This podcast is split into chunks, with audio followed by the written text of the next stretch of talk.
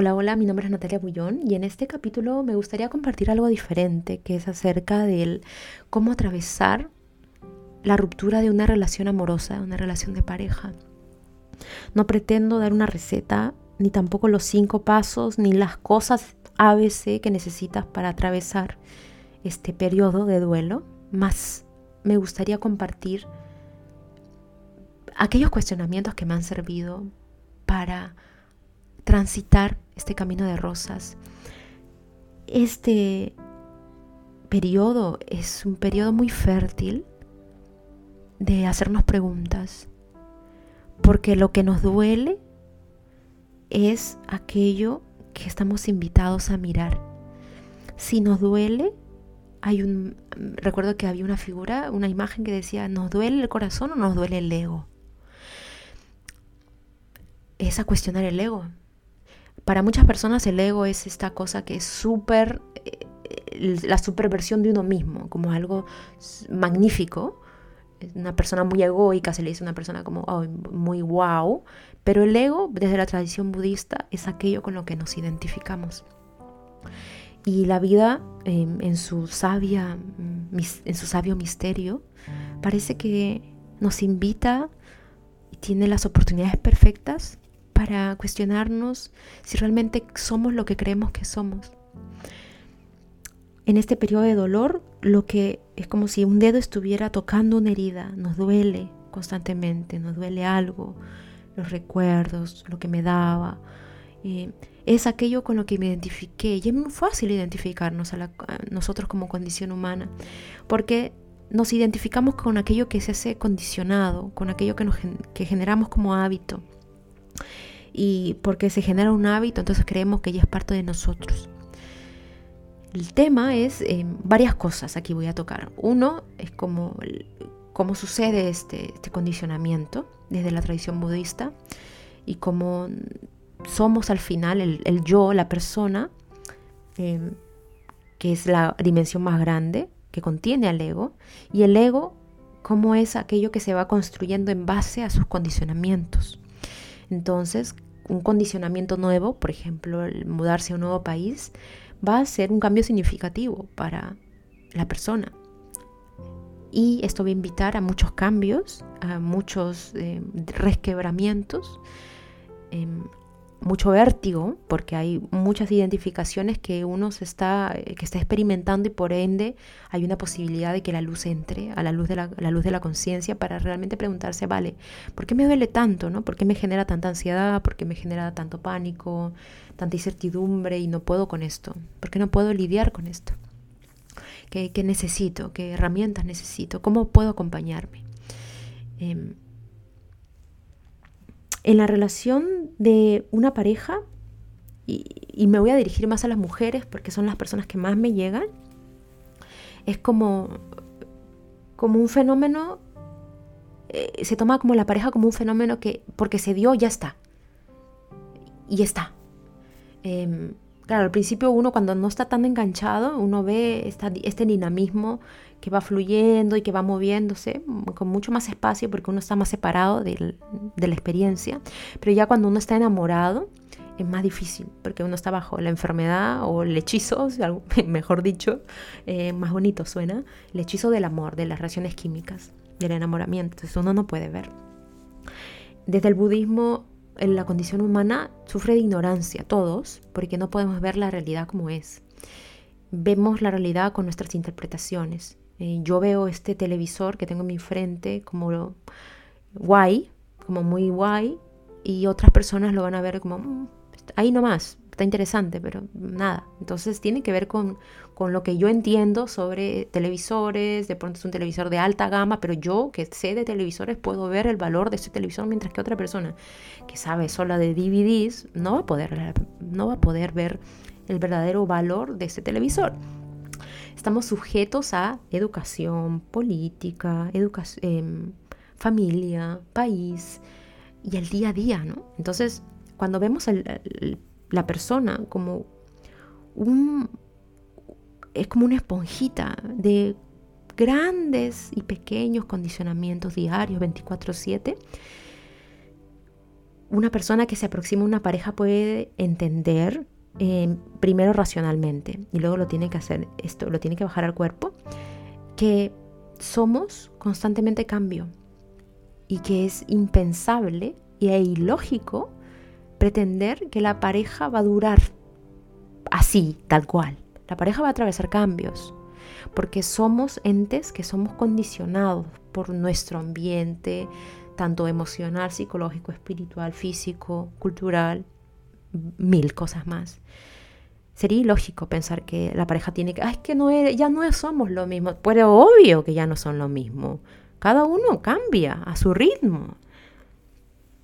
Es como, como hasta cómico, ¿no? Como escuchar, eh, bueno, ya no somos los mismos, obvio, ¿no? Em, si uno empieza con esta conciencia de que esto ¿Esta conciencia qué es? La conciencia de que de la muerte, de que esto se va a acabar en cualquier momento. Tiene el potencial de acabarse en cualquier momento. Así como tiene el potencial de continuar. Y esta es la naturaleza de la vida, la incertidumbre. No hay nada certero. Y cuando uno realmente aterriza, no hablo aquí de conceptualización, sino que aterriza en la conciencia, en todo su cuerpo, de que esto es posible, posible que acabe, así como posible que contiene, uno presta atención y está ahí, ahí, con sus cinco sentidos, con su ser, compartiéndose y haciéndose bien. Cuando la persona tiene la disponibilidad, que eso es otra cosa, otro tema que lo vamos a ver después. Pero el tema es que como seres humanos sufrimos esta enfermedad de la ignorancia crónica y, cuando ya sabemos que ancló, ¡pa! Ah, lo doy por sentado. Ah, cierro mis ojos, abro mis ojos, pasaron seis años, va, el gran descubrimiento, no, ya no estamos en la misma, mi pareja me dijo, ya no estoy en, sabes que ya no siento lo mismo por ti. ¿En qué momento? Porque nunca me lo dijiste. Pero si en realidad lo sabías, solo que no te dabas cuenta, nunca prestaste atención, falta de darse cuenta, falta de claridad. Y bueno, Aquí el principal antídoto es la meditación, porque la meditación desde la tradición budista, que es de la tradición de donde viene, una de las tradiciones de donde viene es darse cuenta, el ejercicio de darse cuenta. Simplemente eso. La persona escucha esto, no, ya no, ya no tenemos que terminar, pero ¿cómo? ¿En qué momento? Es la falta de darse cuenta, la falta de estar atento, que no es algo que nos nace, es algo que se cultiva y se practica día a día. Pasamos muy ocupados en el entretenimiento y en el buscar el placer afuera, cuando ya comenzamos a madurar un poquito como seres humanos, es como, vale, mm, esto entretenimiento está muy bueno, está muy rico, pero hay algo más que llena, Algo, eh, este, este contentamiento del ser tiene que estar adentro, no tiene que estar afuera. Hay algo en mí que sabe que está adentro. Y eso es el darse cuenta, el estar atento, para poder ocuparse de lo que hay que ocuparse. Si yo estoy en una pareja y me doy cuenta que no hay comunicación y me doy cuenta, y me doy cuenta, y lo articulo, y lo comunico, ¿Qué nos está pasando? Oye, conversemos, oye, pasa esto, me gustaría esto. Con la conciencia también de que el otro puede decir, vale, yo no te puedo dar esto. Y es un quiebre, y es un punto de que va a requerir negociación o va a ser un punto de decir adiós de nuevo volvemos al punto, esta conciencia ¿no? de que somos entes cambiantes todos los días y que por ende este mito de que el amor dura para toda la vida, el amor puede durar toda la vida y probablemente sí, porque si se han querido mucho sí, pero la relación no tiene que durar para toda la vida, la relación de pareja.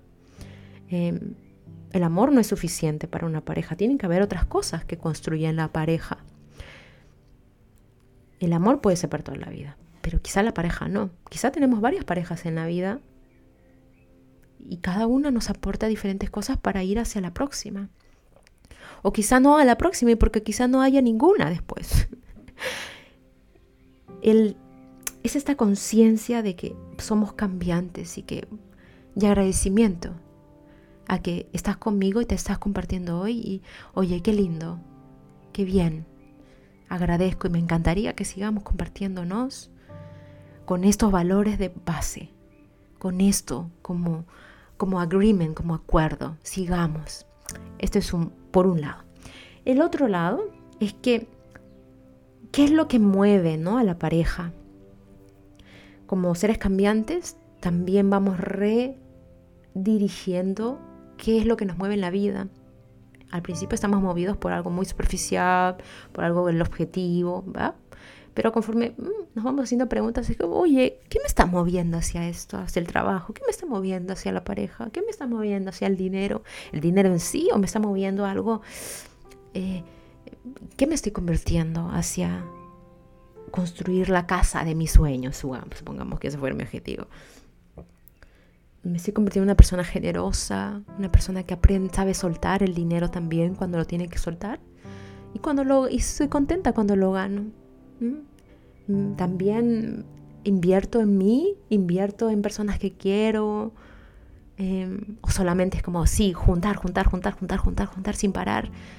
Em, preguntas, ¿no? Preguntas, ¿qué me mueve atrás? Y este, estas preguntas para uno, si uno está haciéndose esas preguntas, ¿qué me mueve? El otro, si no se las hace, va a haber un punto de quiebre porque el otro se está moviendo desde, supongamos, el objetivo, mientras que el otro se mueve desde los valores que mueve, lo que le mueve para la vida, es un sentir muy, también muy interior, bastante espiritual, ¿no?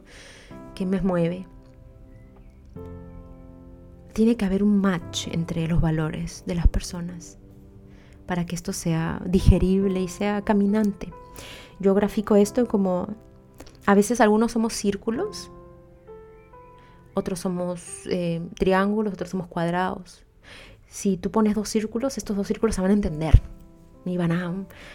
Va a ser fácil, eh, va a fluir la cosa, pero no significa que fluya, ay, sí, sin compromiso, no, sino mm, va a funcionar, va a ser funcional. Pero si pones un círculo con un cuadrado, va a haber resistencia, va a haber trabajo y los dos si se miran realmente, van a poder decir, mira, somos muy diferentes, pero queremos compartirnos, experimentemos un par de meses y veamos si esto funciona. Y si no, bueno, cada uno por su lado. O si sí, bueno, qué bien.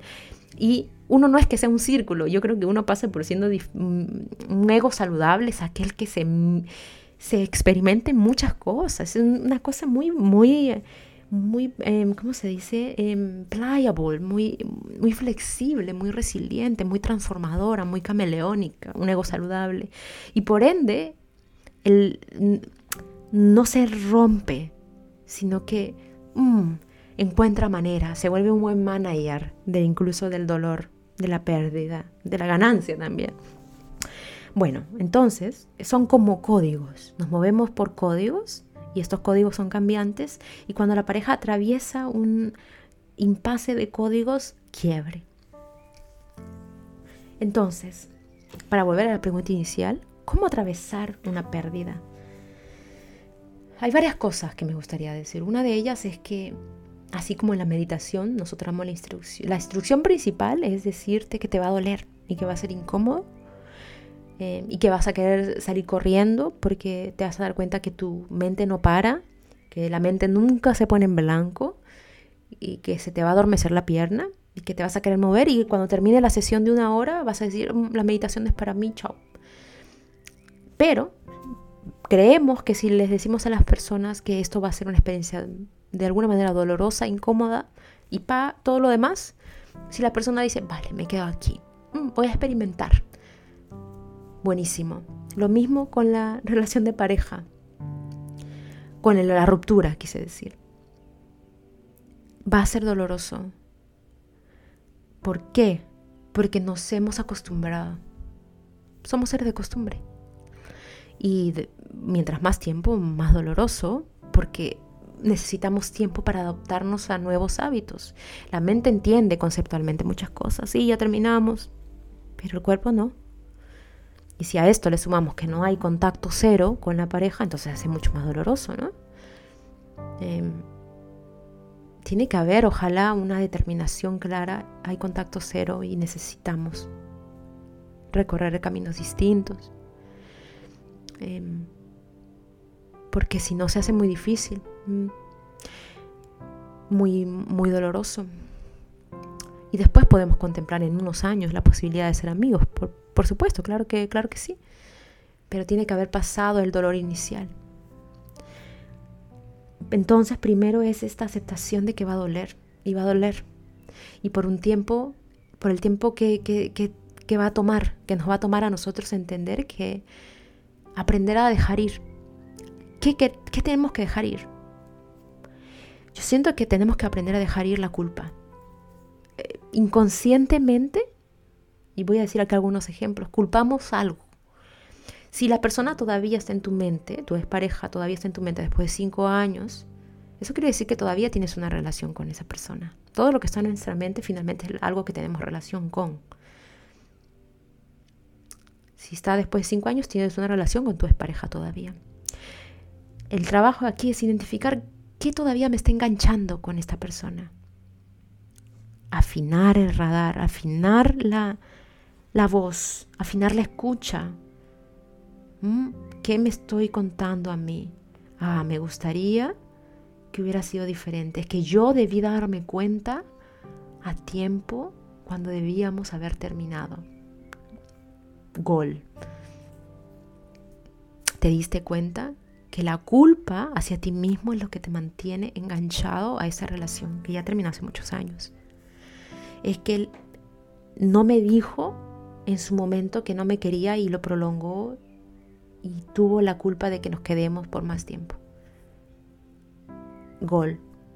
La culpa es todavía a esta persona es que yo no pude salir en su momento y permití que me hicieran tanto daño. Gol, te culpas a ti y por tu incapacidad. ¿No? Hay algo siempre, siempre, cuando no podemos salir de algo, es porque algo nos mantiene enganchado ahí. Y el trabajo es identificar qué creencia me mantiene enganchado, a qué cosa me resisto, qué es lo que le estoy pidiendo, ¿Qué es lo que me gustaría que hubiese sido diferente? Y si hay una respuesta, y sin tanta conceptualización, eso tiene que nacer del cuerpo, del corazón, tiene que ser de adentro. La mente se pone en el camino y quiere responder lo que sea. No, si yo la superé, pero en realidad uno no lo ha superado. ¿Qué te mantiene pegado? ¿Qué, qué le estás pidiendo? ¿Qué le estás pidiendo? Lo otro es aceptar que uno va a tener un periodo de duelo que significa eh, que uno primero va a tener que tomar una decisión informada acerca de qué es lo que está perdiendo. Porque hay algo definitivamente que esta persona nos está dando. Sea un jefe, un trabajo, una pareja. Identificar qué me está dando. Porque estoy dependiente de esto que me está dando y yo creo que no lo puedo construir por mí misma, por mí mismo. Y si la respuesta es todavía no puedo renunciar a esto porque me da mucho miedo, bueno, está muy bien. Somos conscientes de que no podemos hacer la renuncia aún, aún, quizá después.